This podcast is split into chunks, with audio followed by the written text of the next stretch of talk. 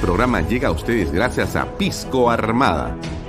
Un pisco de uva quebranta de 44% de volumen y 5 años de guarda. Un verdadero deleite para el paladar más exigente.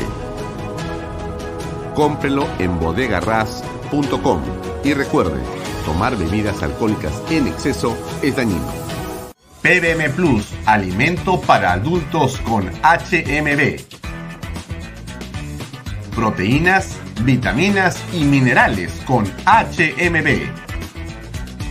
Vainilla y chocolate, que ayuda a mantener la fuerza de los músculos. Visita pbmplus.pe y síguenos en Facebook como PBM Plus y en Instagram como arroba pbmplus.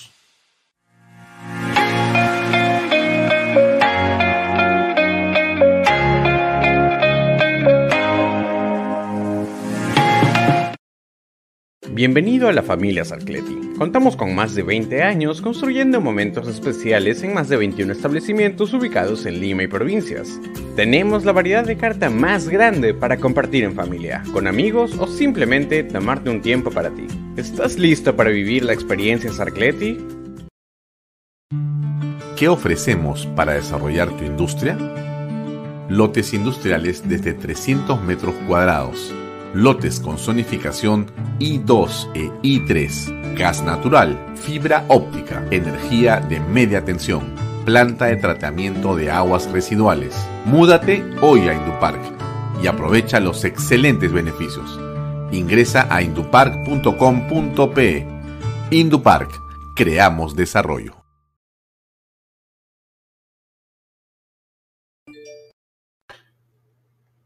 ¿Qué tal amigos? ¿Cómo están? Muy buenas tardes.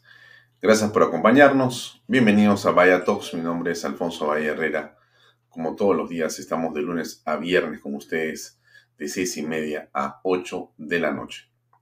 Hoy es lunes 3 de octubre de 1992 y, por cierto, esta semana comenzamos con una excelente noticia para, creo, todo el país, también para la ciudad de Lima, la capital de la República del Perú, y esto es que se llevaron a cabo el día domingo 2 de octubre elecciones regionales y municipales en toda la República y varios miles de autoridades han sido electas a través del sufragio libre eh, por parte de casi 20,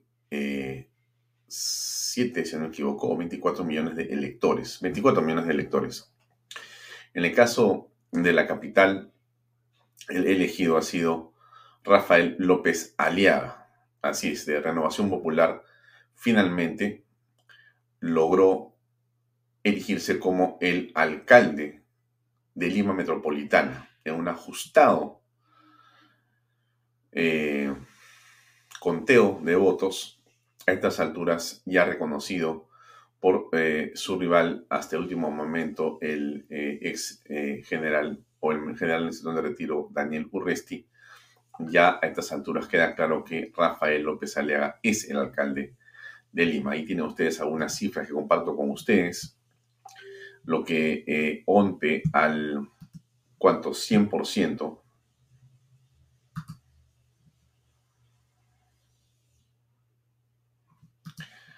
2022, perdón, me equivoqué con la fecha. Este es eh, Rafael López Aliaga como virtual alcalde de Lima. Tiene ya, según OMPE, al 100% de actas procesadas. 100% em, de actas contabilizadas y 97% de actas procesadas obtiene el 26.287%, mientras que Anel Resti tiene el 25.379%. La diferencia a esta hora son algo así como 47 mil votos, lo que hace imposible que el, digamos, resultado vaya a eh, revertirse. No hay eh, ya a estas alturas nada que hacer. Ustedes tienen ahí la página web Déjenme actualizarla en este momento. Eh, la última actualización ha sido a las 6 de la tarde. Eh, tenemos 100% de actas procesadas, eh, más o menos 97.5 de actas contabilizadas y tenemos los electores hábiles 7.404.000 para Lima, de los cuales han participado 78%. Y ahí está el resultado que ustedes ven en pantalla. Y lo que están apreciando ustedes es que Renovación Popular tiene 1.372.704 votos y Podemos 1.324.873. Ahí están la distancia de votos que yo le hacía referencia. Votos emitidos 23.584 de Renovación Popular, 22.763 de Podemos Perú. Renovación Popular, por lo tanto, y el ingeniero Rafael López Aliaga, hoy día, 3 de octubre del 2022, es el día de la elección de él como alcalde de Lima. Varias cosas que decir en relación a esto y déjenme por eso comentarlo de la siguiente manera. Creo que todos estamos seguramente bastante contentos con lo ocurrido. Creo que sí, más en este canal y por supuesto la gente que nos sigue, ¿no? Pero quiero hacer unas reflexiones que estas no me parecen válidas y voy a hablar de la siguiente manera. Miren, yo creo que hay, eh, hay, hay ganadores, hay perdedores, hay sacrificados, hay eh, incomprensibles acciones de gente supuestamente aliada, hay desaparecidos y hay quienes han actuado responsablemente. Varias cosas que comentarles y yo por eso le pido atención para este eh, punto de vista. Eh, a mí me da la impresión que efectivamente, como lo dijimos en un programa ayer de televisión en Willax y lo hemos venido sosteniendo en las últimas horas, eh, en realidad em, el municipio de Lima era para eh, la izquierda caviar un botín. Y ese botín eh, se le escabulló de las manos porque Forsyth era, sin duda, su caballo más importante. Estaban, sin duda, desesperados por hacer eh, de esa candidatura la que ganara finalmente se impusiera. Y habían hecho todo lo que podían hacer para lograr que se construyera en última hora un fantasma, eh, se construyera una sensación de que galopaba y lo vinieron diciendo varias encuestas de esa manera, ¿no? Eh, es sorprendente lo que pasa con Forsyth, sorprendente, sorprendente, y realmente lo que fue sorprendente no fue lo que ocurrió con Forsyth, sino lo que, pasó con la ciudad de la Escobita, la que obtuvo 10.9, casi 11%, ¿no es cierto? Partido Frente de la Esperanza, que en Lima obtuvo esta cantidad de votos que es impresionante. Pero en realidad ellos estaban detrás de Forsyth y eso, eso eh, no lo consiguieron. El gran derrotado aquí, el gran derrotado aquí ha sido el caviaraje. El caviaraje es uno de los principales derrotados. Vamos a hablar también del gobierno de Perú Libre, que por cierto desapareció absolutamente de los municipios y las regiones. Apenas creo que suman eh, en Lima, en Lima, eh, ahí está el número de Perú Libre, creo que es 1.4, 1.4 y de votos emitidos son 1.3 en Lima. Pero a nivel nacional creo que han tenido 2%, algo así, después de haber vencido en una elección hace un poco más de un año y pico. Realmente una debacle, una debacle absoluta la del partido eh, de gobierno, ¿no? Porque es el partido de gobierno que duda cabe. Pero, en todo caso, esa reflexión es interesante sobre los derrotados, ¿no? El caviaraje y el gobierno y el partido Perú son los grandes derrotados en esta lid electoral. Pero eso es algo que, digamos, apreciamos con interés, nos parece importante eh, relevar, ¿no? Para pasar a ver quiénes fueron, de mi punto de vista, el gran sacrificado aquí uno de los grandes sacrificados, o creo que el más importante, ha sido el Partido Fuerza Popular. Yo creo que los naranjas han actuado de una manera leal, voy a expresarlo así, mi punto de vista, con Rafael López Aliaga y con las fuerzas democráticas. Porque al no presentar candidato a Lima, al no presentar candidato a Lima, permitieron que las fuerzas no se dividan. Y eso sirvió de una manera fundamental para el triunfo de López Aliada. Y ese sacrificio de Fuerza Popular, lo digo así porque si usted ve las alcaldías en las regiones, no han estado del lado de Fuerza Popular. Podrían ser también los que se podría llamar como, como otro, otro, otro de los grandes perdedores, pero yo no lo veo como una pérdida, sino lo siento como un sacrificio en función de un bien mayor. Y me parece que la política tiene esto justamente, ¿no? Momentos en los cuales uno tiene que actuar pensando en que hay algo más importante que nosotros mismos. Y creo que en esta oportunidad el Fujimorismo actuó de una manera madura. Para muchos, sorprendentemente madura, pero finalmente de una manera que corresponde a lo que tenía que hacerse en este momento. Y al no presentar candidatura, permitió y logró que ese grupo de votos pudieran ir hacia Rafael López la Renovación Popular. Creo que eh, eso es un punto que deberíamos de apreciar, ¿no? Hay un sacrificio de este partido político, hay una madurez de este partido político que logra decir, bueno, vamos a perder nosotros, pero va a ganar la ciudad en una circunstancia donde la elección del alcalde era básicamente una elección política, una elección, como decíamos ayer con Diana Seminario y con César Campos, plebiscitaria. O estás con el gobierno o estás contra el gobierno. Y ese estar contra el gobierno se pudo plasmar de una manera a través de la candidatura de Rafael López Aliada. En esa misma línea, a mí me parece, eh, por lo menos es una opinión obviamente mía, lo incomprensible de la candidatura que terminó siendo la de Avanza País en Lima. Incomprensible y desde mi punto de vista hasta irresponsable, con el respeto que merece el partido Avanza País eh, y digamos, no conozco mucho a sus líderes, pero creo que a los congresistas que están representando ese partido, ¿no?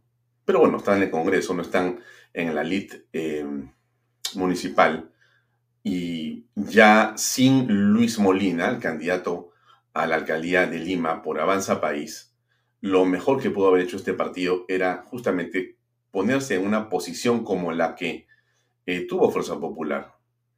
Porque se trata de unir esfuerzos, no de continuar arrachándote la pelota como si fueran unos niños, que es la impresión que, de mi punto de vista, se ha dado ahí. Creo que eh, Avanza País eh, hizo un pésimo un pésimo eh, eh, trabajo del punto de vista de la alcaldía metropolitana. Ahí ha habido cuántos votos? Ahí está 3.5. 183 mil votos. ¿Qué pasaba si realmente ganaba Urresti por 5 mil votos? Ahí estaba la razón de la pérdida. En la división que Avanza País promovió de una manera, de mi punto, inocente, irresponsable, o, bueno, yo no sé de otra manera eh, llamarlo, ¿no? Pero bien, gracias a Dios que no pasó más de lo que estamos comentando y se logró eh, vencer a Urresti y se logró imponer a Rafael López Leao como candidato y finalmente como alcalde de Lima. Entonces, un sacrificio de fuerza popular una incomprensible y para mí irresponsable actitud de Avanza País en la municipalidad. No sé quién ha ordenado y quién ha manejado esa campaña, pero me parece realmente absurdo. Y eso no quita de ninguna manera eh, los méritos que tiene su candidata, la señora que quedó ahí. No, tengo el nombre exactamente, creo que se apellida Soto la señora. Con todo respeto, no la conozco, pero eso no, no quita que sea una persona seguramente de primer nivel y de gran capacidad. Tiene nada que hacer eso. Era un ajedrez político y Avanza País lo jugó, de mi punto de vista, de una manera irresponsable. Los desaparecidos, por, cierto, para mí el más importante de todos en el firmamento, más allá de los gobiernistas, es Acción Popular. Vamos a conversar hoy día con eh, Augusto Cáceres, que es un militante de Acción Popular, que es alcalde de Acción Popular, que tiene la mayor de las eh, apoyos y opiniones en favor de los alcaldes de Lima en la actualidad. O sea, si usted pregunta en Lima qué alcalde tiene el mayor, la mayor aprobación, es Augusto Cáceres, de San Isidro. La pregunta es, ¿cómo todo lo que pasó con Acción Popular en los últimos años, desde Alfredo Barnechea hasta acá, se ha diluido? Están en cero. ¿Qué pasó con este partido? Vamos a conversarlo con él a continuación, pero son, de mi punto de vista, uno de los grandes desaparecidos en esta lista electoral, ¿no? Lo otro que me, que me, que me, me parece importante relevar es quién actuó de una manera responsable también en esta campaña, ¿no? Responsable. Y creo que hay que eh, merituar de una manera muy importante el esfuerzo de la fiscal Patricia Benavides. Mire, miren, ella dijo, lo hemos comentado aquí porque mostramos el video y, la comentamos en varios momentos, ella dijo en, varios, en varias oportunidades, eh, anunció que tenía 5.000 fiscales que estaban eh, listos para que el día de ayer pudieran actuar sobre cualquier delito electoral. Quizá hubo 4.000, 3.000, 2.000, quizá hubo 1.000, quizá no hubo ninguno. El solo anuncio de una manera contundente de la fiscal Patricia Benavides de que existía eso a nivel nacional hizo que todos, de alguna manera, se pudieran, digamos, eh, cuidar y se procuró ser más escrupulosos en la votación. Yo no sé qué hubiera pasado si hubiera, hubiéramos tenido a Soraya Ábalos y no a Patricia Benavides. Usted se imagina. Usted se imagina qué hubiera pasado si hubiera estado Soraya Ábalos y no Patricia Benavides. No estaríamos en este momento diciendo que ganó quien ganó.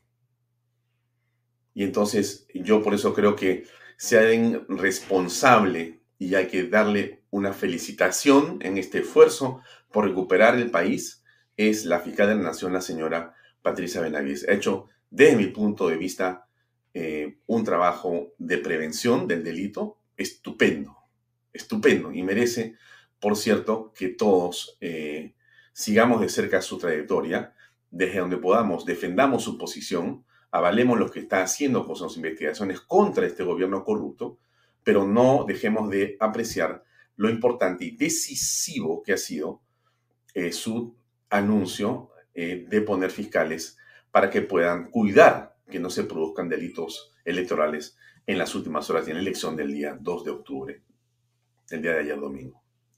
Entonces, a mí me da la impresión de que tenemos gente que se sacrificó, como Fuerza Popular, resumo, Fuerza Popular, irresponsable desde mi punto de vista, con todo respeto, insisto, por todos los amigos que yo tengo en Avanza País, pero eso no quita que la crítica sea una crítica personal mía, es un comentario personal que considero que ha sido así.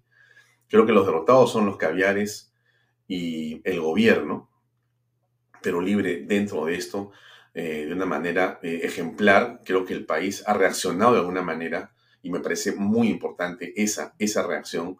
La desaparición de Somos Popular es clave y creo que la, actitud responsable de Patricia Benavides sella de alguna manera los esfuerzos que han, digamos, existido en este, en este evento del día de ayer.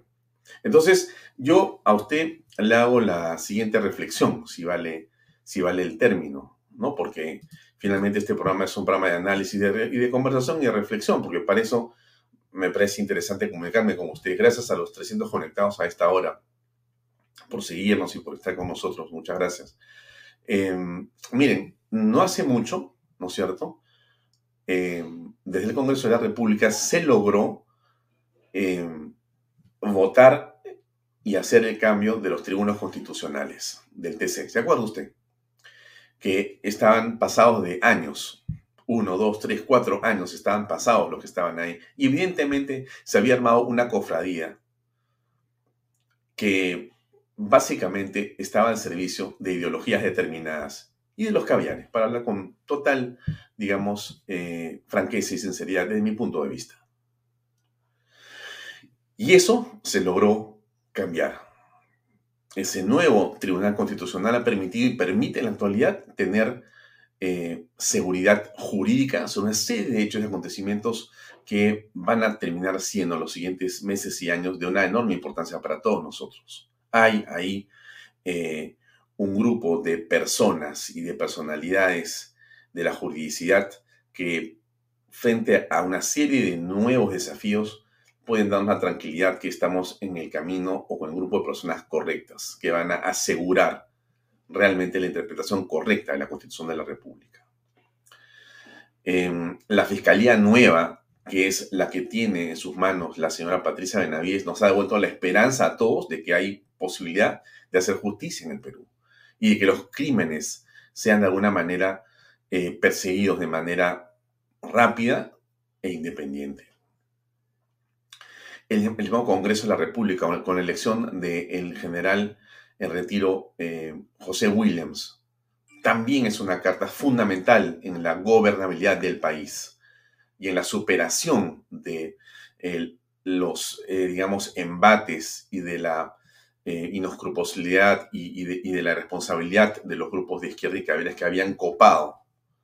Creo que esa posición de José Williams, de muchas maneras, a pesar de todos los errores que puede estar cometiendo o haya cometido, pero su personalidad, el hecho de ser un hombre que está eh, eh, constituido y estructurado en función del liderazgo auténtico que implica ser el jefe de una operación militar como la Chavín de Guanta y de haber desarticulado una serie de bandas de terroristas.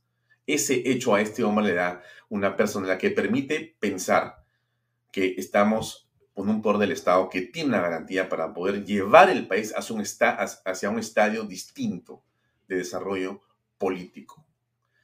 Y hoy, con la elección de Rafael López Aliaga, tenemos algo que también tiene que llenarnos de satisfacción, ánimo y fe en el país. Porque la hemos perdido producto de las elecciones y de los manejos que se habían dejado de manos equivocadas. Ustedes recuerdan de qué hemos estado hablando en los últimos 12 meses. Que si me voy, que si me quedo, que si vendo, que si mis hijos se van al extranjero, que, esto ya no puede ser, que esto es inviable, que esto es un desastre. Y yo creo que con la elección de López Aliaga y con las, eh, digamos, victorias de una serie de otras personas en otros distritos y en el país entero, creo que el Perú está retomando su gobernabilidad y estamos volviendo a un nivel de gobernabilidad adecuado. Estoy seguro que esto irá mejorando, porque creo que el nivel de conciencia va permitiendo que demos la batalla en los espacios donde se están y se tenían que dar. Es una pena que a pesar de que esto se está logrando, porque mire, el TC, la Fiscalía, el Congreso de la República y la Alcaldía de Lima son triunfos extraordinarios, importantes, fundamentales para el país. Pero es una pena que esto que decimos que es tan importante no sea acompañado, no sea acompañado de manera adecuada y patriótica por todos los partidos de oposición. Insisto, cuando tienes un bien mayor, te guardas tu interés porque el interés principal es el de eso que se llama bien mayor. Tú no puedes competir cuando la competencia va a dividir un voto que era indispensable construir en favor del que tenía mayores posibilidades, que era López Aliaga. Y en cada caso tiene que ser igual. Hay que reflexionar y cuando no sea así, cualquier partido que tenga esa ayuntiva hay que llamarlo al orden democráticamente y en libertad. Ahora, dicho esto, dicho esto, o sea, hablando de que se han dado pasos adecuados, también es menester señalar que han ocurrido cosas que son incomprensibles. Incomprensibles. ¿Y qué es lo incomprensible desde mi punto de vista? Bueno, esto del ausentismo. Es incomprensible que mientras estamos luchando todos los días, usted en sus redes sociales, usted conversando con su familia, cada uno de nosotros tratando de hacer que las cosas se entiendan mejor para comprender la gravedad de las cosas y luchando de todos los espacios que podemos y tenemos, es incomprensible que mientras decimos que para poder salir del problema hay que votar correctamente, hay un grupo de personas irresponsables que dicen no van a votar.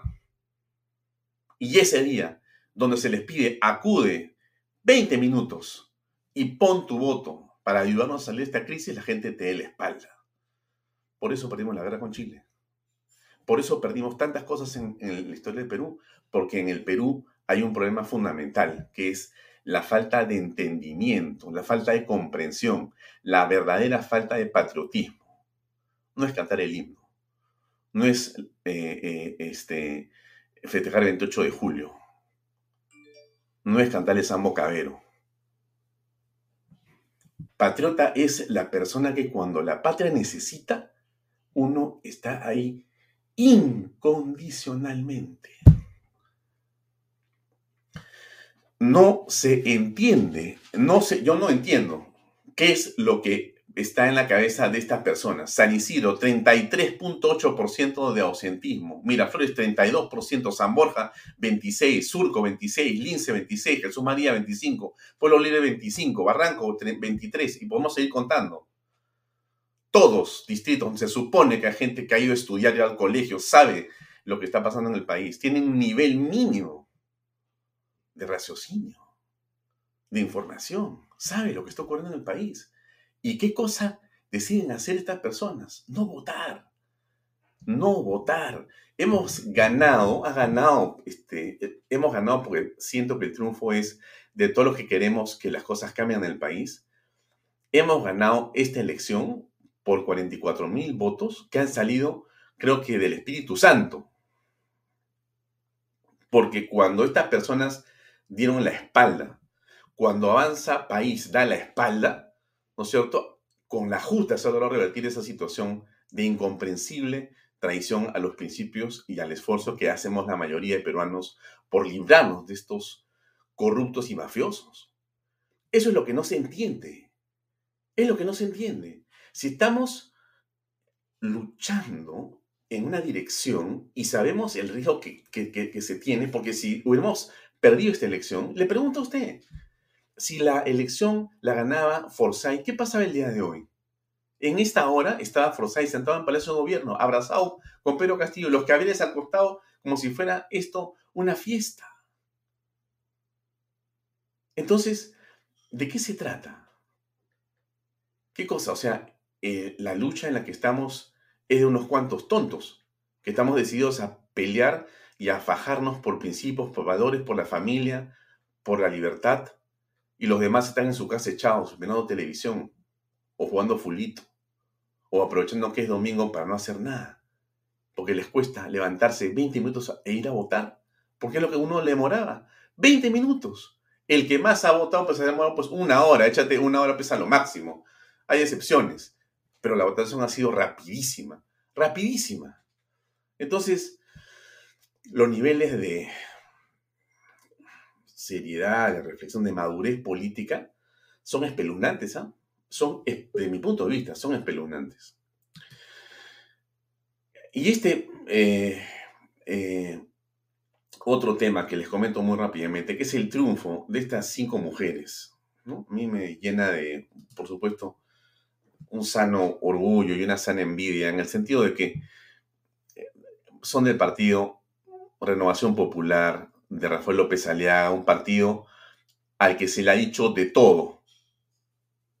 Eh, machista, patriarcal, misógino. O sea, ¿cuántas cosas no se han dicho de Rafael López Aliaga y de ese partido, Renovación Popular? El único partido. Cinco mujeres en Lima, alcaldesas. ¿Ustedes han escuchado o leído alguna comunicación de una ONG? ¿Ustedes han escuchado o leído algún comentario de las que todo el día, porque miras a una mujer se desgañitan en comunicados, porque eh, cuando, cuando la señora este, Mari Carmen Alba coge el brazo a una alcaldesa, prácticamente hicieron comunicados, hasta, hasta la OEA mandaron comunicados, cuando Mari Carmen le cogió el brazo a una alcaldesa. Pero, pero cuando salen elegidas cinco mujeres en un partido político, ¿dónde están los comunicados? No, la verdad es que eh, depende, o sea, ¿Eres mujer con derechos? Depende en qué partido político estés y qué ideología tengas. Increíble, ¿eh? Increíble. Y yo le digo esto para que aprendan. Aprendan ustedes, señora, señor, dense cuenta que esos este, discursos de la izquierda y los caviares son siempre los mismos. A nuestra gente, todo. A los demás, nada. Esos son sus derechos. Esa es su inclusión. Esa es su farsa en la política, son unos farsantes. Y parte de esa farsa hoy día se ha visto en el Congreso de la República. Ahí le pongo yo a usted esta fotografía, porque hubo un acontecimiento, perdóname que se me salió, ¿dónde está? Ahí está, ok, me lo pongo más grande. Eh, algo ocurrió en la OEA el día de hoy. Decidieron colocar un vehículo que decía a la mujer la define la biología, no la ideología. Yo creo que ninguna persona normal puede estar en desacuerdo con ese cartel. Es como decir, las mujeres son mujeres y los hombres son hombres. Así de simple es. O decir, las mujeres tienen útero y los hombres tienen pene. Así, así de simple es. Pero si tú dices que las mujeres tienen útero o ovarios, te caen encima todos y decirte, eres un bestia.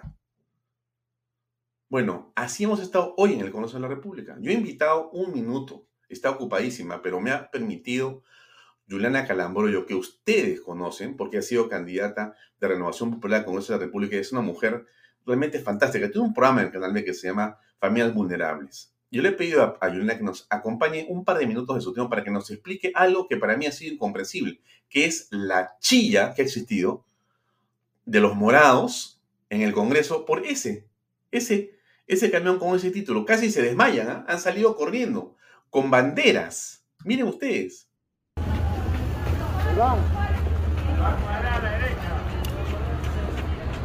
Miren ustedes a Susel Paredes y a Flor Pablo con su bandera de LGTB.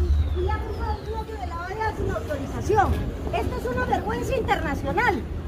Los derechos es una vergüenza internacional. están consagrados en tratados y convenciones.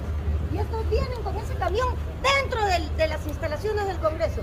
Hoy día el bloque por la Susel no tiene la bandera peruana, tiene la bandera de LGTB. Igualdad, congresistas de diversas bancadas, denunciamos efectivamente este uso del espacio del Congreso, ahí sí, para, para, para poner una posición ideológica basada en una doctrina religiosa. No estamos respetando el... Miren, ¿ah? es una doctrina religiosa. A la mujer la define la biología. Escuchen lo que dice, ¿ah? no la ideología. Eso es religión según la señora Flor Pablo. Bueno, aquí está con nosotros. Juliana ¿cómo estás? ¿Cómo estás, Alfonso? Yo muy contenta de, tener, estar aquí con ustedes. Explícame, por favor, qué significa lo que está pasando en el Congreso con este cartel en la OEA. ¿A qué se debe todo esto? Mira, esto se estamos por tener a la Asamblea de, las, eh, la Organización de Estados Americanos dentro de poco aquí en el, en el país y claramente es un mensaje ¿no? que político y además, vamos, de sentido común pidiéndoles que se respete lo que la ciencia dice, ¿no? que lo dice además muy bien el cartel. A la mujer la define la biología, ¿no? Y esto se define con los cromosomas en el momento de la concepción, mujer XY, no hay vuelta para atrás. Y esto que es algo tan simple, que es una verdad, eh, vamos, irrefutable, ¿no? Que la mujer está definida por la biología y no por la ideología, levanta todas estas, eh, estos aspavientos, porque claro, es decir esto Hoy por hoy es discurso de odio para algunos. Decir esto eh, para hoy, hemos visto a las congresistas hoy día diciendo que este es un mensaje religioso o dogmático y no tiene nada que ver. Y este cartel además se ha puesto hoy en el Congreso porque había ¿no? un evento organizado por la tercera vicepresidencia, ¿no? que está a cargo del congresista Alejandro Muñante, congresista Partido Celeste. Entonces, claramente eh, eh, no les gusta que haya espacios para lo que uno, piensa en la mayoría. Dos, es una verdad irrefutable. Y tres, contradice todo el, discurso progresista y caviar hoy por hoy que quieren relativizar lo que no deben. O sea, a la mujer la define la biología. Todo lo demás es ideológico y todo lo demás va a invisibilizar a las mujeres. Y es más, la congresista, eh, no sé, me parece que era Flor Pablo la que también ha puesto en sus redes sociales algo así como esto es antiderechos. O sea, no puede haber eh, espacio para algo tan real y tan simple. Yo le he respondido y he dicho, antiderechos, la que es antiderechos es ella, que va contra los derechos de la mitad de la población del mundo, que somos las mujeres que estamos definidas por la biología. No hay más. Y antiderechos ellas que promueven pues el aborto que va en contra de la vida. Entonces, claro, y te das cuenta cómo sale la señora Susel Paredes, ¿no? Eh, para ella sí, el Congreso tiene que ser un espacio con la bandera arcoíris, pero el Congreso, que tendría que ser un espacio para todas las voces, no se debe permitir un mensaje tan simple y tan real, ¿no? Hmm. Impresionante. Este, ¿En qué va a acabar esto, mi estimada Juliana, si tú sabes si el eh, evento que se ha dado o la demostración de posiciones en el Congreso va a llevar a algo más? Mira, lo que pasa es que claramente hay eh, siempre, en los últimos eh, congresos, yo diría ya en los últimos tres congresos, hay todas estas iniciativas ¿no? que son de carácter totalmente progresista y donde se alinean algunas personas de la izquierda más recalcitrante, porque dentro de ese bloque también me parece que está la señora Ruth Luque, ¿no? que es, entró con, si no me equivoco, con el lapicito, ¿no? O con JP, o sea, y también pues esta izquierda más moderada, como son los moraditos, que lo que quieren, ¿no? Es abanderar este eh, discurso progresista que relativiza pues la vida, que relativiza la familia y que relativiza la sexualidad humana a través de la ideología de género. Entonces, este mensaje es claro y es, no lo vamos a permitir y hay un frente, además, fíjate, que a este evento que estaba, ha sido promovido por la tercera vicepresidencia del Congreso se han adscrito los parlamentarios en defensa de la vida y la familia, que son, es una eh, coalición de parlamentarios que están adscritos más de 20 congresistas de distintas bancadas. Entonces, esto es claramente un, mensaje político, ¿no? Aquí estamos hoy más fuertes que nunca defendiendo, ¿sí? los valores cristianos, los valores morales, la ciencia, porque esto es ciencia y nada más. Aquí no hay ninguna cosa dogmática y de fe de por medio frente a este embate globalista del que tantas veces hemos conversado, ¿no? Y has tratado tú también en el programa, lo que pretende es implementar el género, implementar eh, pues las posturas contrarias a la ciencia, implementar el, el hecho tan básico de, ocultar la verdad lo decía Chesterton, llegará el momento en que tendremos que desenvainar la espada para decir que el gras es verde. Y este, este momento ha llegado hoy, o sea, hoy no podemos decir algo que es irrefutable por la ciencia, por la genética, por la embriología, sentido común, porque saltan y chillan los tolerantes, chillan los inclusivos, pero que no permiten ¿no? que se alce ninguna voz contraria a su discurso, a un discurso claramente ideologizado, a un discurso globalista y a un discurso que atenta contra la dignidad del ser humano. O sea, decir que las mujeres no somos mujeres biológicamente es ir contra los derechos de todas las mujeres. Entonces, por el amor de Dios, ¿qué define la mujer? díganme entonces, ¿qué define a la mujer? Si no es que tenemos un cromosoma X y un cromosoma Y, porque somos una especie sexuada. No hay más, ¿no? No hay nada más simple, no hay nada más vamos, donde haya más consenso en la ciencia que esto. Pero ya ves que las que son funcionales a esta agenda, que claramente viene con eh, financiamiento exterior, con eh, eh, totalitarismo del Estado, ¿no? Y vemos en el, en, el, en el, Congreso de la República que no se cansan de presentar proyectos de ley para intentar legalizar esta agenda, ¿no? Proyectos de ley sobre la expresión de género, que es ideológico, proyectos de ley sobre el aborto, ¿no? para que tengamos un aborto eh, a discreción. Eh, siempre es el, más emblemático y buscarán el caso más duro, pero al final lo que siempre querrán es aborto libre para todos, sin importar la vida del concebido. Entonces, ¿quién es más antiderechos que aquellos que se niegan a la libertad de expresión, como es este, este cartel? ¿Quién es más antiderecho que ellos que se niegan al derecho a la vida? ¿No? ¿Quién es más retrógrado que quien es capaz de no refutar las investigaciones probadas de nuestro siglo. Entonces, no, no se entiende eh, todo, esto, este andamiaje que han hecho cuatro, cinco congresistas, ¿no? Que todas sabemos además aliadas del gobierno y que se hacen llamar la reserva moral, pero de reserva nada y de moral peor. Juliana, sé que estás ocupada, te agradezco mucho por esta intervención breve, te pedí que me acompañaras unos segundos y lo has hecho con inteligencia y sabiduría como siempre. Hasta aquí, Alfonso. Claro que sí. Un abrazo. Nos vemos el jueves con todos. De todas maneras. Claro que sí. gracias. Un beso. Hasta luego. Muchas gracias. Era Elena Calambroyo, una estupenda eh, conductora de programas, una mujer que sabe mucho sobre familias vulnerables. Eh, y eso es el Paredes, la que dijo otra cosa en el Congreso hoy día. Muy interesante esta postura de los morados, ¿no? Es... Recomendar, yo sé un montón de cosas de Lima pero yo no le voy a recomendar nada porque ellos han postulado, me imagino que saben qué van a hacer.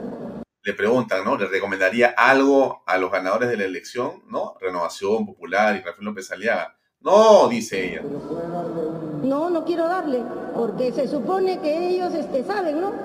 Más bien lo que voy a hacer es fiscalizar. No, le han quitado su pelota y está molesta porque le han quitado la pelota. Entonces dice, va a fiscalizar, ¿no? Es bien interesante, ¿no? Susana Paredes, le he invitado al programa varias veces y no ha querido venir. Ya vendrá algún día, seguramente vamos a conversar con, mucha, con mucho más respeto que el que ella tiene por los que piensan distinto. Pero le digo desde acá lo siguiente, ¿no? Que es algo muy sencillo y es esto.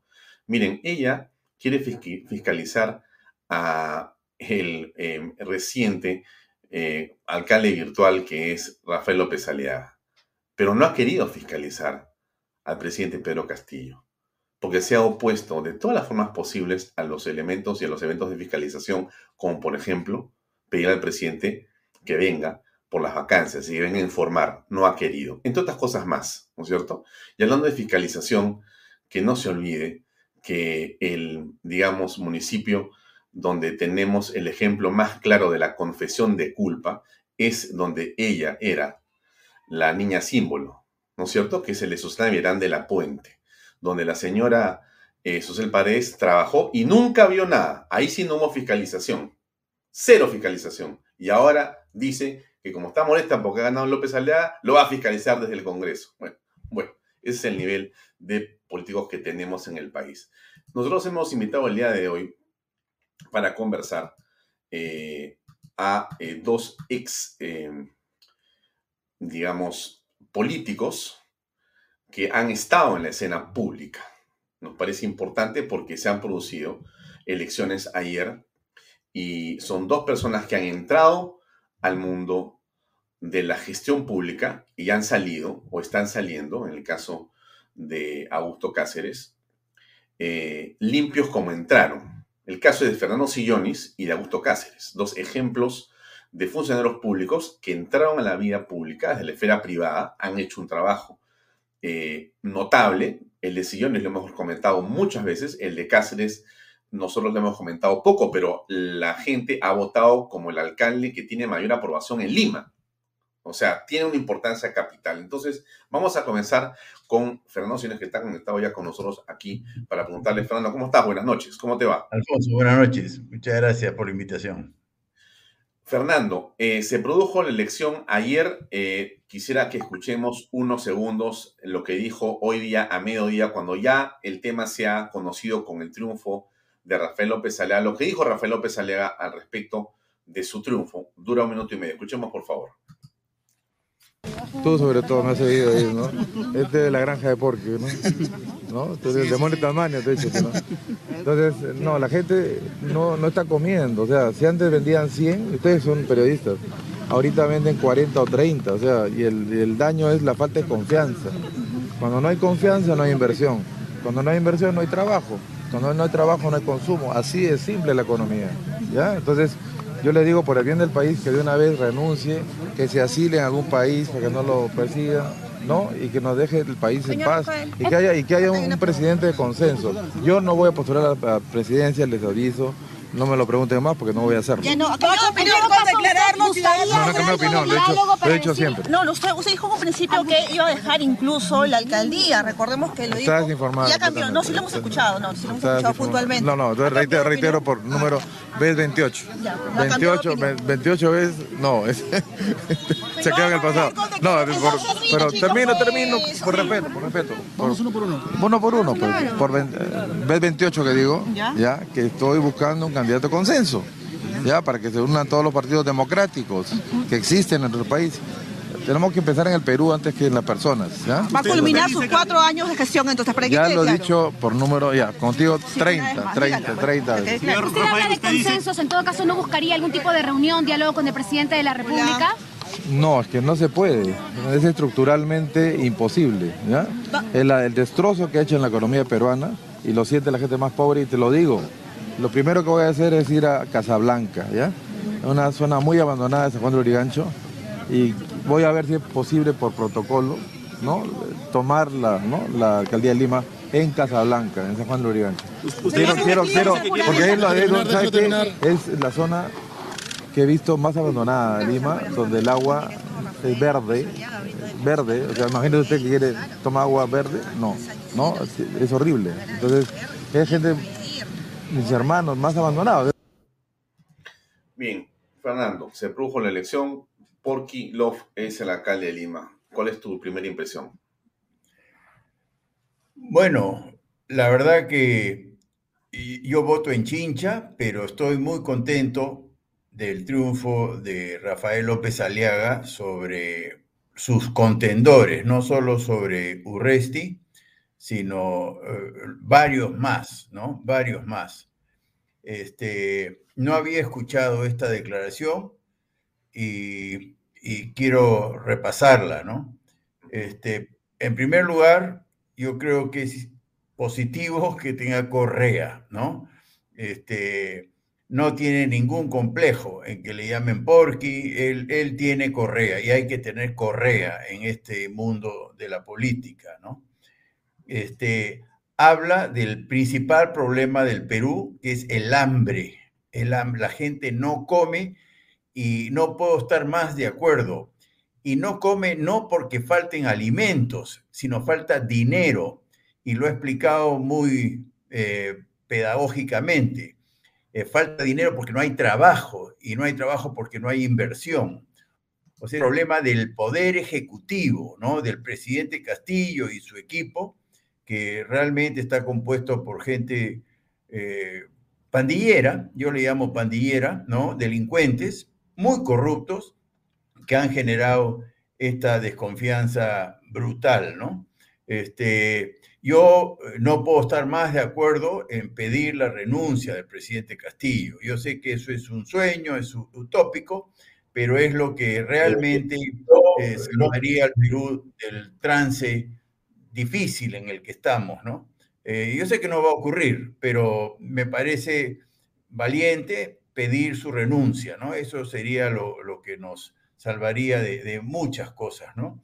Eh, comparto plenamente el, momento de formar una alianza de partidos democráticos. Yo eh, estoy viendo frustrado cómo se están disparando algunos personas, para no ser ambiguo, el general Quiabra, este, Ricardo Márquez, este, que quieren ser cada uno candidato y vamos a repetir la atomización que nos llevó a esta situación. A mí me parece una irresponsabilidad eh, volver a atomizar eh, las candidaturas de partidos afines a la democracia y a la libertad, ¿no?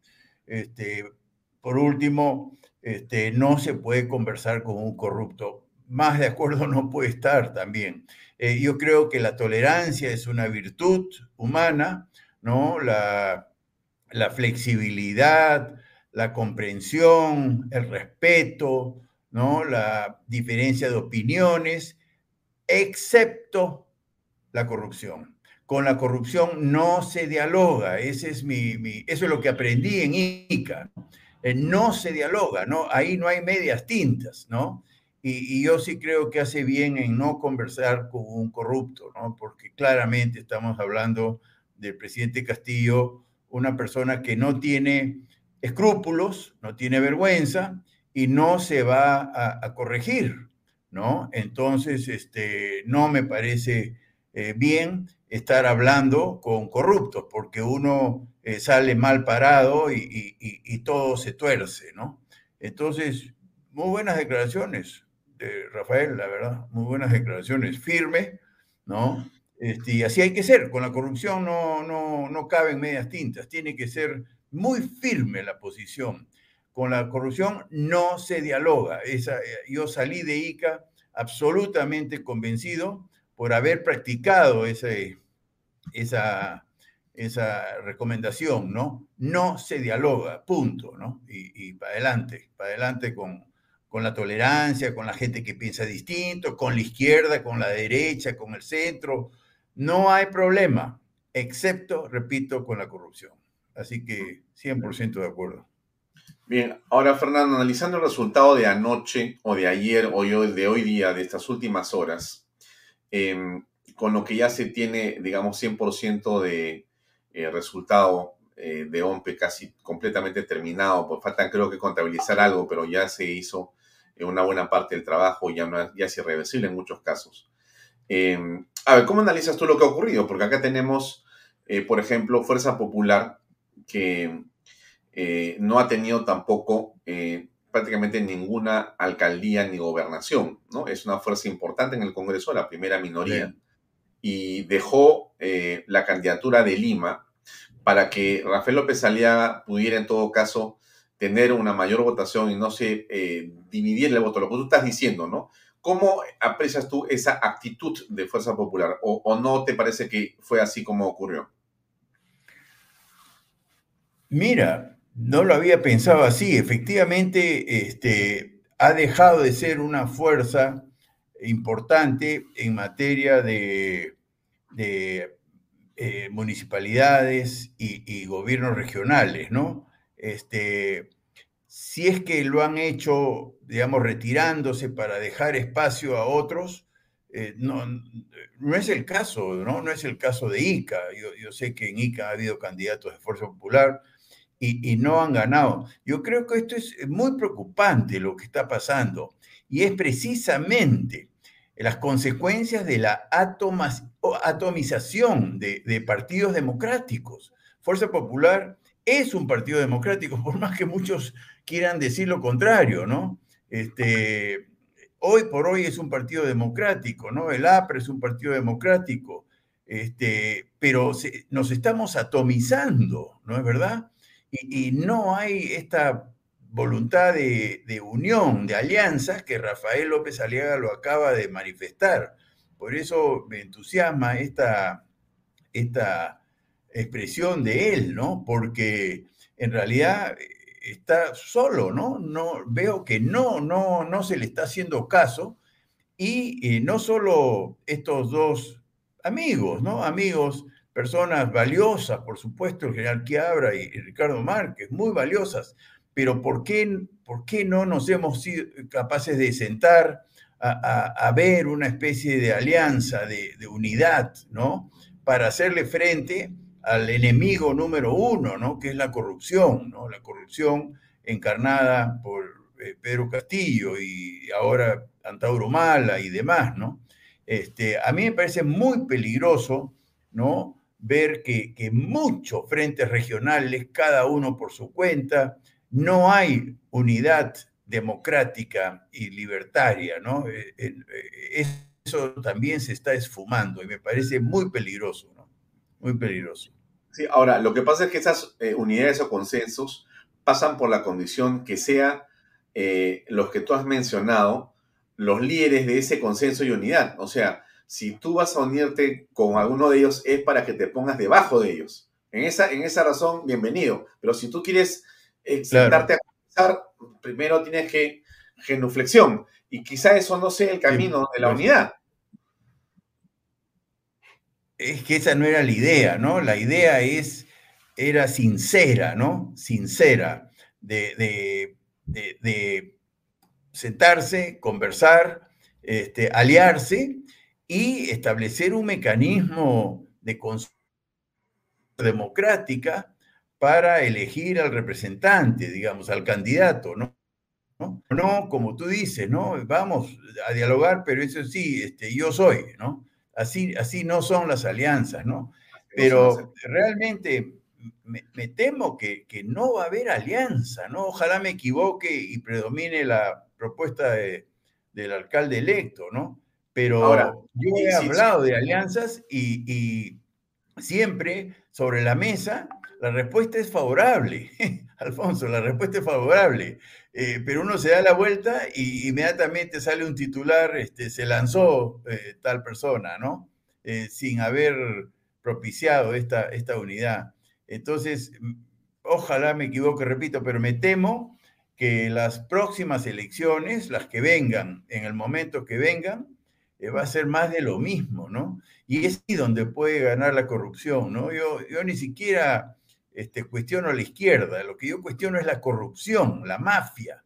La mafia se aprovecha de la atomización de los eh, peruanos que piensan en la libertad y en la democracia. E, eso es lo que me parece contraproducente, ¿no? Así es. Bueno, eh, si ha ganado eh, Porqui y Renovación Popular, ha perdido Perú Libre, han perdido los caviares, ¿tú ves esa lectura también? Ah, total, total. Eso es, eso es, una, es un motivo de, de celebración, ¿no? Yo sí creo que, que en realidad, más que lo izquierda y lo de caviar, es la corrupción, ¿no? La corrupción es la que, la que ha perdido, ¿no? Este, la mafia, la mafia, el clientelismo, ¿no? Este, el, estatismo, que es tan retrógrado, tan, tan... A, mí me parece un gran mensaje, ¿no? Que haya ganado un empresario. Este, también le he estado escuchando que para invertir va a haber que depurar la burocracia municipal está en línea exactamente con lo que se requiere. Y tú has venido hablando de, ese, de eso hace varios años, desde que tú terminaste el gobierno regional, me acuerdo, este, cívica, y, y, tu, y, tu, y tu esquema de trabajo pasa por reducir los ministerios, entre otras cosas, ¿no? Y eso es la burocracia buena y sacar a la burocracia mala, ¿no? Exacto. No, la burocracia buena es fundamental, es muy importante, ¿no? médicos, maestros, policías, militares, jueces, fiscales, claro que necesitamos, pero no necesitamos pues Richard Swings, no necesitamos este, eh, los sobrinos, no necesitamos este, Brunos Pachecos, eh, eso es lo que hay que depurar, ¿no? Este, no puede ser que la plata de los peruanos se vaya en esta burocracia eh, no solo improductiva, sino sobre todo corrupta, ¿no? Sobre todo corrupta. Entonces, la depuración generaría un ahorro multimillonario para hacer muchas obras en beneficio de la población, ¿no? Por eso tiene sentido la depuración, porque primero entraron por la puerta falsa, ¿no? Entraron eh, con un tarjetazo, eh, encima son pues, corruptos, coimeros, maltratadores. ¿Cómo va a ser bueno mantener esa burocracia? No tiene ningún sentido. Hay que salir de ellos porque tienen títulos académicos falsos, eh, son lo peor de lo peor, ¿no? Y ese ahorro, porque el presupuesto público está equilibrado, esa es la, fortaleza que tiene el Perú, ese ahorro sirve para poner esos recursos a disposición de la ciudadanía, pero el día uno, ¿no? Esto no es una cosa que a largo plazo se generaría el ahorro, no es así. Apenas uno reduce una burocracia eh, corrupta, inoperante, ese presupuesto está disponible inmediatamente al servicio de la población. Por eso es que yo creo que esta decisión merecería mucho respaldo popular, porque inmediatamente habría mejores escuelas, mejor sistemas de agua, mejor sistema de recolección de basura, mejor infraestructura. Es inmediato, inmediato el beneficio a la población. Bien, Fernando, te agradezco mucho por habernos acompañado estos minutos. Eh, una reflexión final tuya con respecto a lo que ha sido esta jornada electoral. Eh, dices claramente, ganó, eh, digamos, el bien al mal, vencimos a la corrupción de alguna manera, mensaje claro. Y, en todo caso, ¿tú crees que este tema de la Asamblea Constituyente quedó sepultado ayer? Bueno, cada vez está más sepultado, ¿no? Este, quizás el, sepulcro no es la mejor, la mejor figura, la mejor metáfora, ¿no? Pero sí, es, es una, la Asamblea Constituyente está cada vez más muerta, diría yo, ¿no? Y eso es mérito de los peruanos, Alfonso. Eh, estos gobiernos corruptos eh, entran para imponer la Asamblea Constituyente el día uno, si es posible, el día uno. Así fue Chávez, Así fue Morales, así fue Ortega, así son, así son estos, estos tramposos, ¿no? Y Castillo era uno más, uno más. Eh, Vladimir Cerrón lo ha dicho, pero muy claramente, ¿no? Eh, ellos están en el gobierno, pero no tienen el poder. Hay que, hay que dominar el poder, las Fuerzas Armadas, el clero, el Congreso, el Poder Judicial, ¿no? Y, por supuesto, cambiar la constitución para perpetuarse ahí.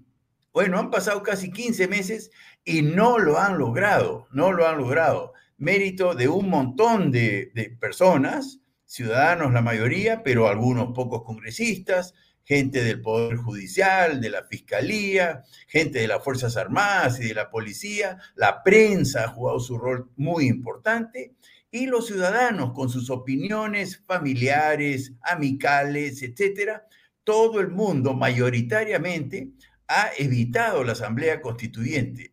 Eh, yo creo que no hay que descuidarnos, el león está herido, puede querer dar el zarpazo, pero cada día que pasa eh, pierde más posibilidad la Asamblea Constituyente y yo estoy feliz de lo que estamos logrando los peruanos, eh, con mucho sacrificio, pero yo creo que lo estamos logrando.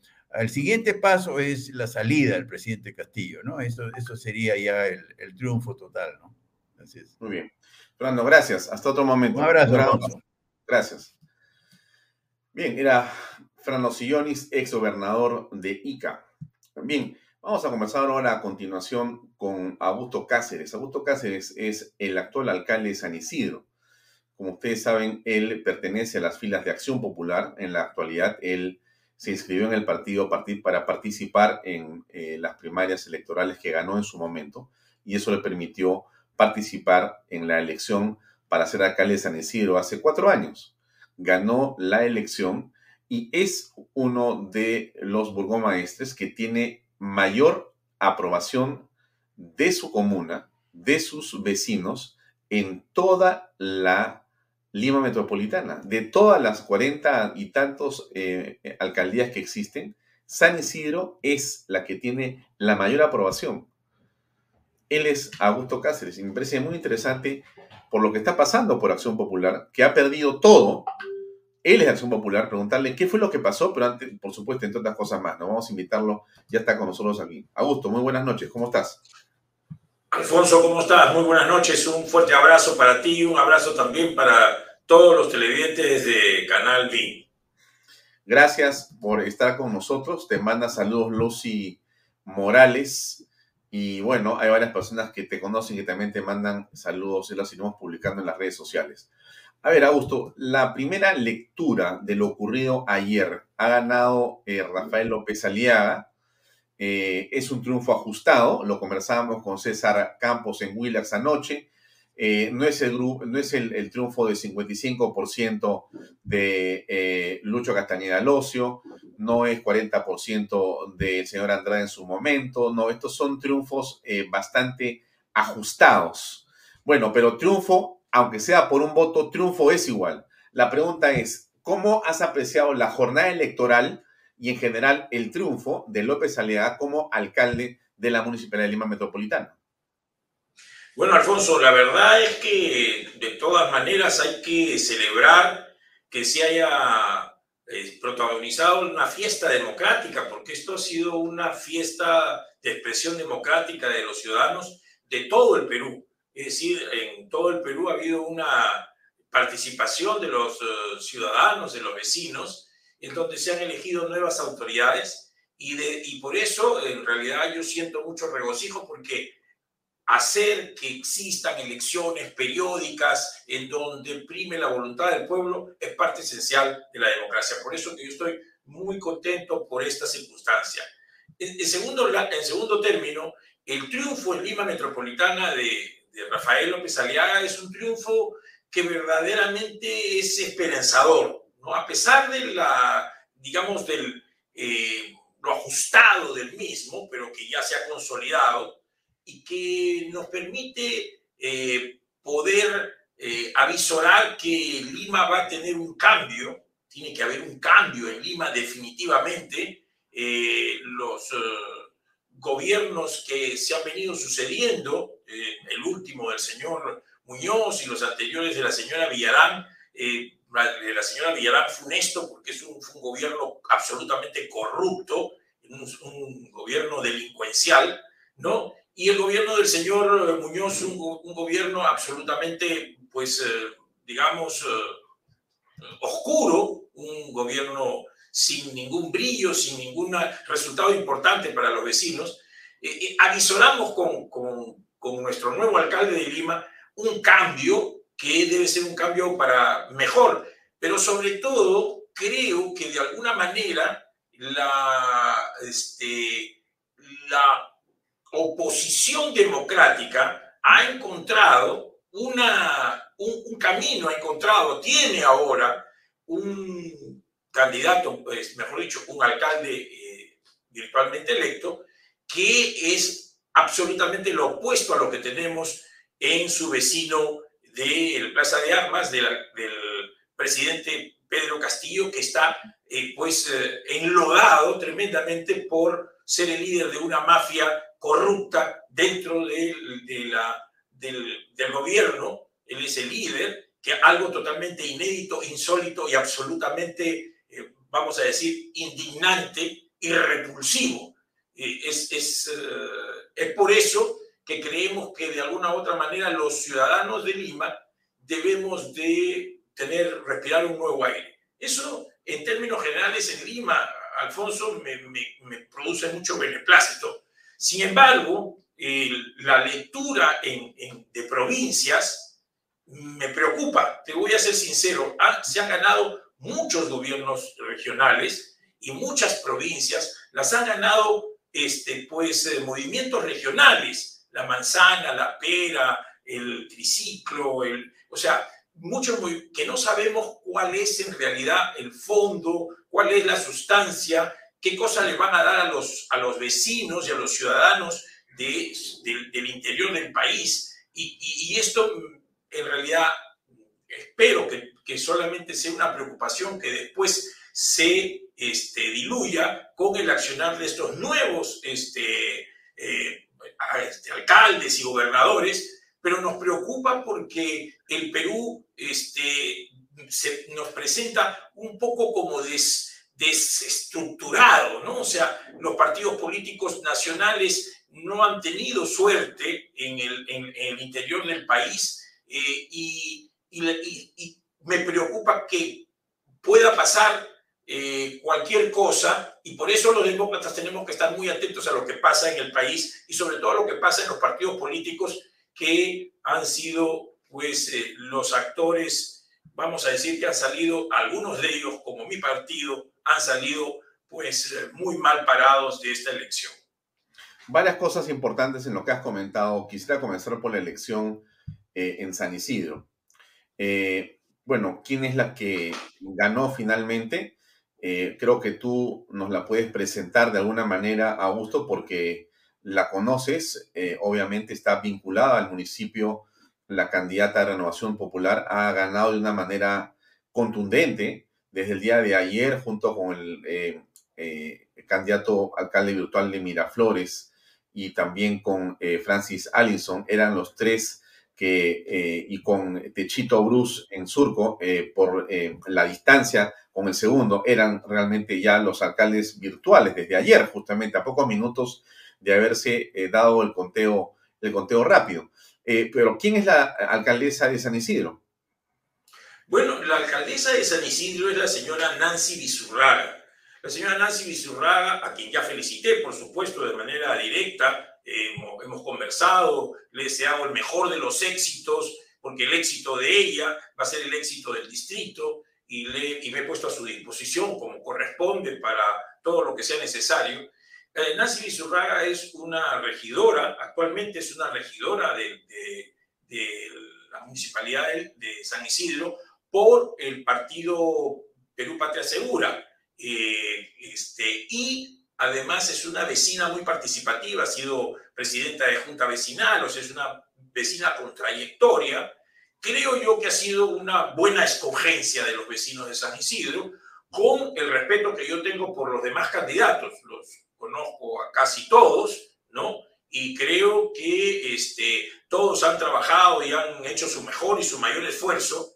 Creo que muchos de ellos que hubieran ganado también hubieran dado el brillo a San Isidro, o sea, esto no menoscaba ninguna, de ninguna manera mi estimación y mi, este, admiración por muchos de ellos. Este, yo lógicamente he tenido que mantener una neutralidad absoluta como manda la ley y como manda eh, los principios también, pero ahora que ya salió elegida, creo que es una buena escogencia de los vecinos de San Isidro. Tenemos ahora que prestarle todo nuestro apoyo para que ella pueda hacer una gestión exitosa y que siga llevando el, distrito hacia los... Eh, pues hacia la modernidad, hacia el cambio que debe de haber, hacia las mejoras y a todas las cosas que se tienen que hacer, algunas que no pudimos hacer eh, por la pandemia o por otras circunstancias, y que le va a tocar a ella hacerlas para que haya una continuidad en el, en el desarrollo del distrito y eso es lo que corresponde y estamos por eso muy este, entusiasmados con lo que va a venir eh, para el distrito después. Eh, bien, ahora tú has sido un alcalde, eh, Augusto, que públicamente te has puesto en una posición de clara divergencia, distancia de Pedro Castillo y del Poder Ejecutivo. Desde el principio, tu posición ha sido una bastante estricta y lo has manifestado en comunicados, eh, lo has dicho en este medio y en muchos medios, eh, en el sentido que tú eh, estás totalmente opuesto a las políticas y a la manera en que está conduciendo las cosas Pedro Castillo.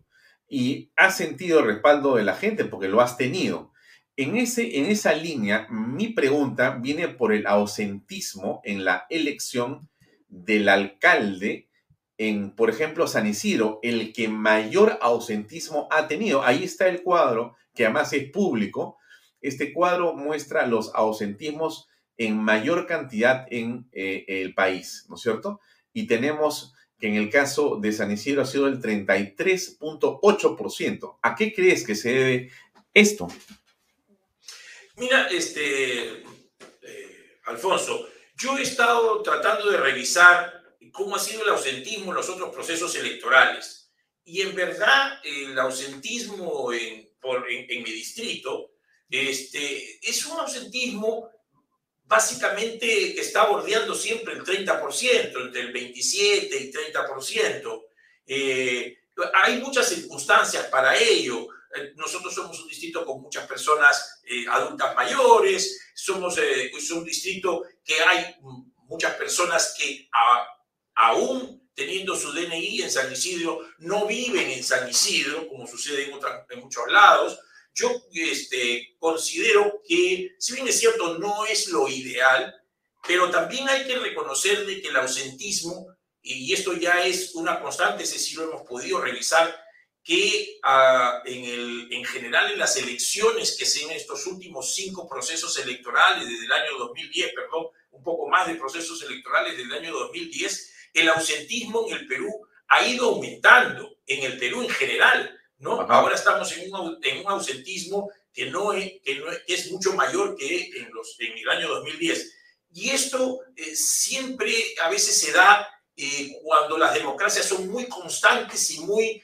Ahí hay siempre este, o este, consultas populares. Es decir, no tenemos que sorprendernos, no tenemos que, mm, eh, digamos, molestarnos mucho. Yo he visto algunos, algunos tweets de personas muy enojadas con San Isidro y, con los vecinos de San Isidro. Y yo creo que de alguna manera es algo injusto. En muchos otros países existe eh, eh, incluso el voto este, absolutamente voluntario y, y, las personas están, en realidad se vota alrededor del 60%, de, van a votar, incluso menos. Entonces, yo creo que no hay que este, ser eh, absolutamente, digamos, en forma tan tajante, de manera tan, digamos, eh, muy dura con las personas que no van a votar en, en general. Así que, salvado eso, no es lo ideal que haya ausentismo, hay que siempre tratar de que las personas vayan a votar, eso es también un trabajo de los partidos políticos los partidos políticos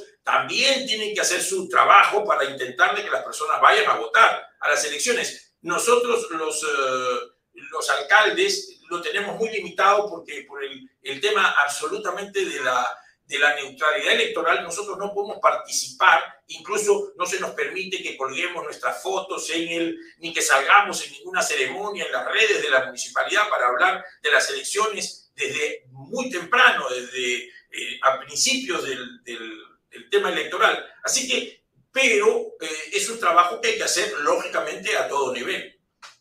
Claro. Ahora, eh, yo entiendo lo que dices, pero te hago una repregunta sobre el mismo tema, que es la siguiente, ¿no? puede ser que en otros momentos se haya dado este ausentismo. Es el más alto que se conoce. Pero en todo caso, números más o números menos, estamos en una circunstancia política que no es igual a la de otros países ni es igual a otra oportunidad en la historia. Estamos frente al deseo de todos los peruanos que más o menos entendemos las cosas. Se supone que en San Isidro existen unos niveles de, me imagino, conciencia.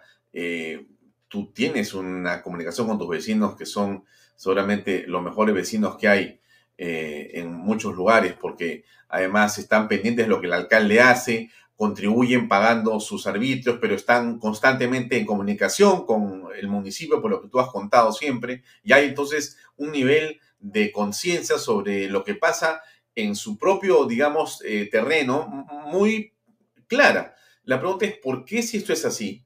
Porque tú percibes que están, tú dejas una esquina sucia y automáticamente te van a reportar los vecinos. Si todos están así, como digamos, al ojo por lo que pasa, ¿cómo se puede explicar que en esta circunstancia política que ellos tienen que conocer porque miran las redes sociales y conocen lo que está pasando, exista 34% de personas que dijeron, ah, esas son cosas de la política, de repente el alcalde, ¿por qué voy a ir a votar? Ya veremos qué pasa. Raro, ¿no es cierto? Y que pasa igual en Miraflores, en San Borja, en Surco, Lince, Jesús María, Pololire, Barranco. Oye, todos estos distritos, Augusto, son distritos donde hay gente que yo mm, pensaría que son los que en el Perú tienen mayor nivel de conciencia y de información. Pero les importó, digamos, como se dice, un rábano. O, tú dices, no, en realidad no es así, hay que ser comprensivo. No, eh, eh, yo no estoy justificando absolutamente el, que las personas no vayan a votar. O sea, eh, no se justifica. Pero hay que entender para poder solucionar, porque si nosotros nos ponemos en, absolutamente en una negación, este, esto no, no iría bien. Y como te estoy diciendo, el ausentismo ha ido aumentando paulatinamente en todos los procesos electorales desde hace un tiempo atrás, y también por culpa de este, la actuación de los políticos. O sea, esto también hay que... Eh, las personas están absolutamente decepcionadas del actuar de los políticos. En general, mi querido Alfonso, tú convocas una marcha contra el, la, corrupción del, presidente Castillo, convocas a una marcha y resulta de que las marchas son exiguas. ¿Por qué? ¿Por qué sucede eso? Porque hay una decepción de, la, lo actuar de los políticos. Los ciudadanos identifican a todos los políticos como corruptos. O sea, esto hay que reconocerlo para poderlo cambiar, porque si no, somos, vamos a ser como el avestruz, nos metemos la cabeza en el hueco y tratamos de echarle la culpa a los demás de algo que es una que es culpa nuestra, y estoy hablando de los políticos, que tenemos que salir a primero a comportarnos, como lo decía este, eh, nuestro, tu invitado anterior, este, Fernando. Claro, Fernando, Fernando lo decía, hay que ser implacables contra la corrupción. Entonces, cuando los políticos recuperemos, salgamos de estos mediocres que han este, secuestrado partidos políticos, con políticos como por ejemplo, y con todo respeto, el señor Pepe Luna, que está investigado por corrupción y que tiene que ir con un permiso al Congreso donde ha salido elegido y donde además este, su partido vota a, a favor de muchas cosas y brinda a Pedro Castillo, entonces las personas dicen, esto por estos políticos vamos a salir a votar y a defender. Entonces, nos toca a nosotros los políticos hacer una reflexión y tratar de cambiar eso, pero con un trabajo a nivel de nuestra formación de principios, cuando haya políticos limpios que salgan y puedan decir las cosas porque no tienen rabo de paja, la gente va a comenzar a creer en los políticos y vamos a poder dar el discurso. Y a ese político lo van a seguir cuando le digan, vamos a sacar al corrupto de Palacio, síganme. Y lo van a seguir. Mientras tanto, Alfonso, esta es la realidad que tenemos que si bien es cierto, se multiplica en algunos distritos o se evidencia en mayor forma o en mayor intensidad en algunos distritos, pero que se ve en general en las, en las votaciones en el, en, el, en el Perú. Hay, una, hay un 20% de personas que no han ido a votar en todo el Perú, que son, creo por ahí he visto una cifra, que son aproximadamente 4 millones de personas que no han ido a votar en todo el Perú. Entonces, eso de ahí, nosotros no podemos decir, no, estos, estos ciudadanos son malos ciudadanos. Un momentito, o sea, el, problema está ahí. Ahora solucionemos ese problema para que hacer que las personas vuelvan a creer en sus, auto, en sus políticos, vuelvan a creer en sus autoridades para que después todos participen mucho más. Eso yo creo que es un esfuerzo que tenemos que hacer, mi querido Alfonso. Mm. Coincido contigo, pero a, mí sí me... entiendo claramente lo que estás diciendo, Augusto, me parece que tiene lógica. Eh, em, yo insisto en el hecho de que me parece, eh, lo, digo con toda claridad, eh, poco consecuente que personas que están en distritos donde hay mucha información de lo que pasa en el país decidan, por alguna razón que no conocemos, no ir a votar y de esa manera ayudar a todos, ¿no? A que podamos combatir las lacras de la corrupción. Ese es el punto. O sea, no estamos yendo a votar eh, solamente a ver si te gusta o no te gusta esto o lo otro. Este es un hecho especialmente dramático, ¿no? Y en ese momento del drama, de la crisis, necesitas que la gente tenga conciencia. Y me preocupa que haya poca conciencia. Yo entiendo lo del ausentismo, históricamente siempre ha sido así, pero estaba por el borde del 15%, 18% de ausentismo, 20%, pero 34% me parece como quien dice, ay, Arla lo tuyo, estoy cansado, me voy a dormir. Pero dejemos el tema ahí para no continuar ahí porque no, no tiene mayor sentido en este momento cuando quiero más bien preguntarte a ti por otro asunto que es de extrema, digamos, sensibilidad y qué es lo que pasa en Acción Popular. Tú has emitido un comunicado, eh, en realidad eh, yo te pregunto, Augusto, tú eres un, digamos, eh, joven acciopopulista, por llamarlo así, porque tú te has inscrito hace algunos años. Tú te inscribiste para poder participar en las primarias que permitieron que ganaras tu primaria y seas candidato a la alcaldía de San Isidro por Acción Popular. Entonces tienes un poco más de tres años de inscrito en el partido. Entonces, pero este partido pues está realmente, como se dice, hasta las patas, porque lo que ha pasado en el resultado electoral del día de ayer es que ha desaparecido, salvo que haya ganado algún lugar que yo no he visto. Pero además hoy día les han hecho los eh, niños oigan muchachos, ustedes están también hasta las cangallas. Y el Congreso los ha mandado a investigar y va a abrirse un tema bastante complejo contra ellos. Bueno, ¿cuál es tu reflexión con respecto a lo que ocurre en Acción Popular? No te voy a preguntar si piensas o no salir del partido. Yo te preguntaría, ¿qué cosa va a pasar desde tu punto de vista? ¿Cómo se resuelve este problema? Mira, Alfonso, efectivamente, eh, Acción Popular ha sido castigado por el electorado. Acción Popular ha tenido una ha sido una catástrofe esta, esta elección para Acción Popular. Y esto de aquí, más allá de, de, lamentarnos, tiene que poner a, reflexionar a quienes estamos en Acción Popular acerca de qué cosa es lo que ha estado pasando. Creo que muchos de los uh, correligionarios, como así nos llamamos, entre los militantes de Acción Popular antiguos, creían que iba a haber una, como una vara mágica y la lámpara iba a hacer que la gente vaya a votar por nosotros. Y eso no, no, no es así. al, el, resultado de esta elección son los pésimos manejos que han hecho personas que han tenido de alguna, de alguna forma el control del partido en los últimos años. Y estas personas que han tenido el control del partido y que aún lo tienen y que se están peleando entre ellos por controlar el partido, lo han secuestrado al partido desde el punto de vista de que son personas que no tienen absolutamente, no tienen ninguna identidad ideológica con el Perú como doctrina y con los principios de Fernando Belaúnde. Estas personas que han entrado al partido en estos últimos años han sido solamente para favorecerse ellos o militantes antiguos que han, que han asumido eh, que ellos son los depositarios de una este, misión que no, les, no lo es así. Y entonces estos pleitos intestinos, estas cosas que se han visto dentro del partido, que se toman los locales subiéndose por los balcones o que hacen trampa a la hora de hacer las elecciones internas, ¿no? Que viene un comité electoral y le da el triunfo a uno, después viene otro comité electoral y borra esos, esos este, eh, este, o esos resultados y pone al otro de acuerdo, funcionando de acuerdo a quién es el mejor postor.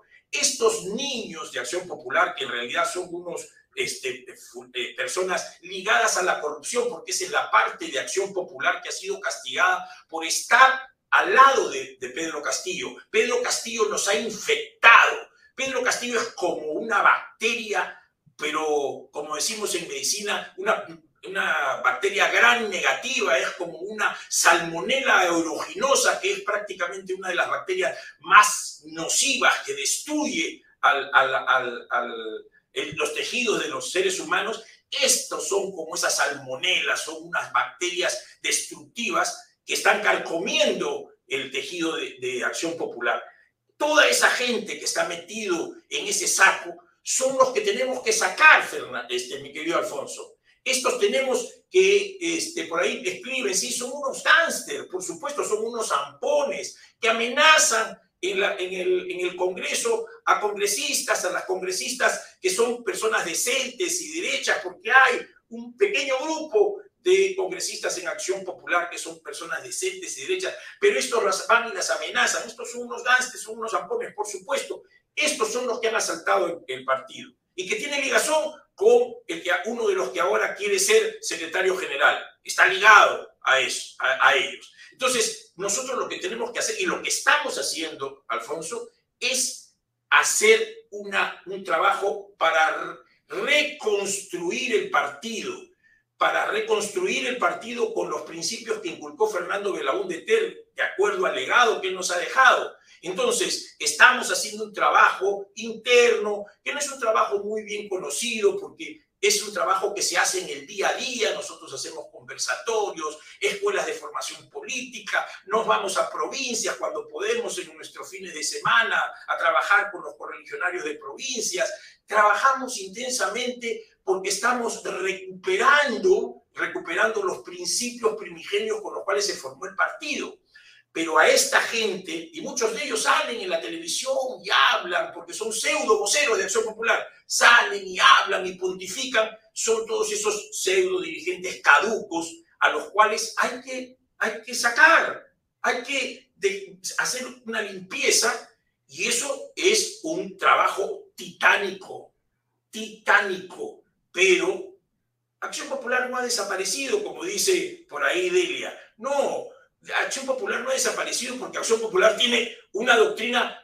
muy, muy poderosa que es el Perú como doctrina que lo dejó Fernando Belaúnde Terry. No, el, el, mensaje es que nosotros tenemos que recuperar a estos partidos históricos donde se formaron personas como Fernando este, Belaunde, que se formaron como Oscar Treyes Montes, como Manuel Ulloa Elías, donde se formaron personas que no solamente le dieron brillo a la patria, sino también que le dieron brillo al partido y trabajaron por el país. Entonces, hay un trabajo que hacer y en realidad lo estamos haciendo. ¿Cómo nos va a ir? Va a depender de estos miles de accionpopulistas que están regados en todo el Perú, en donde podamos reconstruir esa visión de Fernando Belaunde. Belaunde fue un visionario de la peruanidad. Y entonces nosotros tenemos que recuperar eso porque, ¿sabes qué? La lucha por el 2026 va a ser entre los honestos y los deshonestos, como lo es ahora. Y no solamente entre los honestos y los deshonestos en Lima, porque el 2026 estos deshonestos van a estar en provincias. y, y en las elecciones pasadas, mi querido Alfonso, Lima, en la segunda vuelta, le dio a Keiko Fujimori 65% de votación. Y ni con eso pudimos ganarle a, Pedro Castillo. Mm, mm. Ojo, ojo. O sea, Lima no va a salvar al Perú.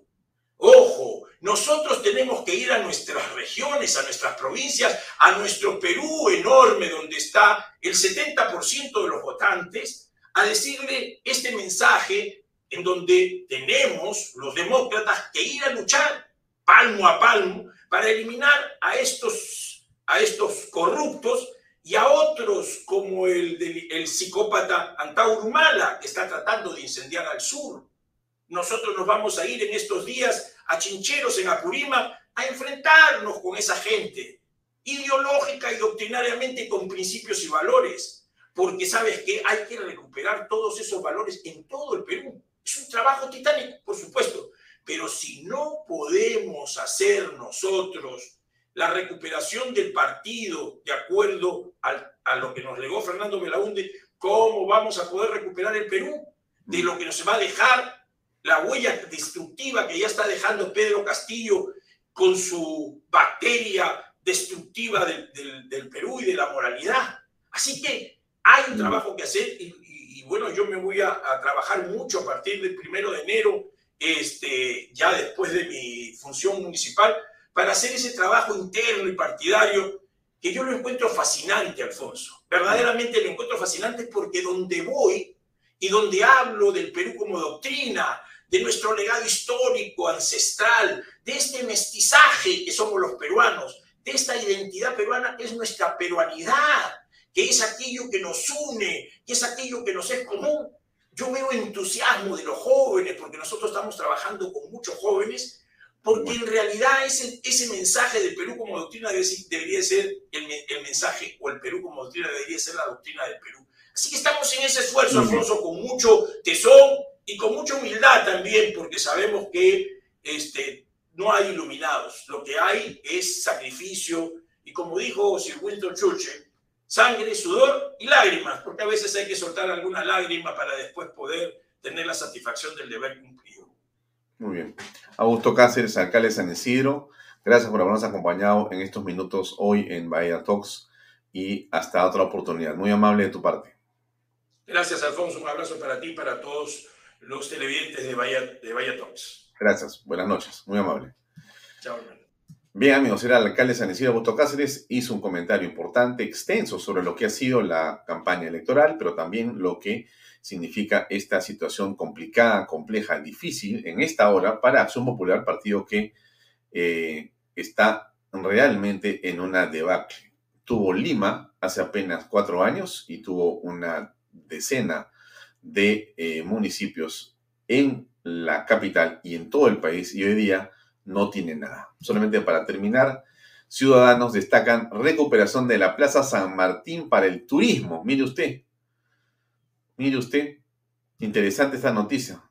Ya no están los que estaban y ahora están los turistas eh, avanzando con mucha, con mucha tranquilidad. Qué bueno que esto sea ya una noticia que esperamos se repita de manera permanente en Lima. Gracias por acompañarnos amigos. A continuación viene eh, el programa de los lunes a esta hora, que es, aquí está, Perfiles con Pepe Mato. Hoy va a estar Mónica Tambini, una entrevista que no se debe perder. Gracias por acompañarnos. Conmigo hasta mañana a las seis y media en punto en más aquí, Canal B Vaya Todos. Gracias. Muy buenas noches.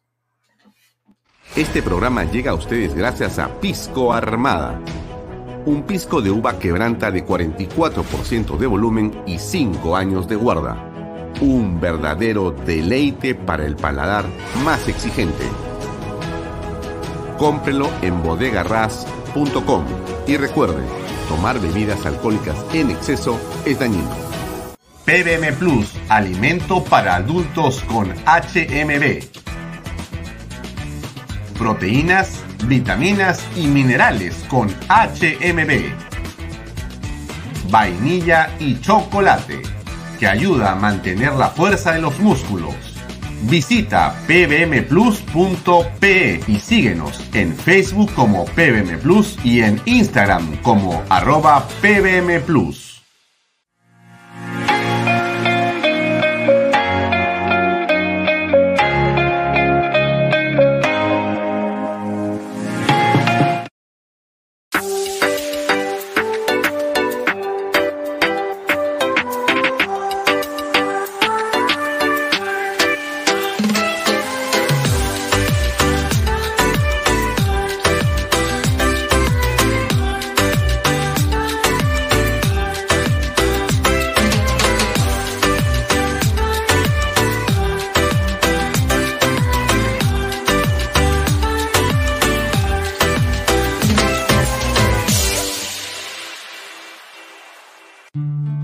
Ofrecemos para desarrollar tu industria? Lotes industriales desde 300 metros cuadrados. Lotes con zonificación I2 e I3. Gas natural, fibra óptica, energía de media tensión, planta de tratamiento de aguas residuales.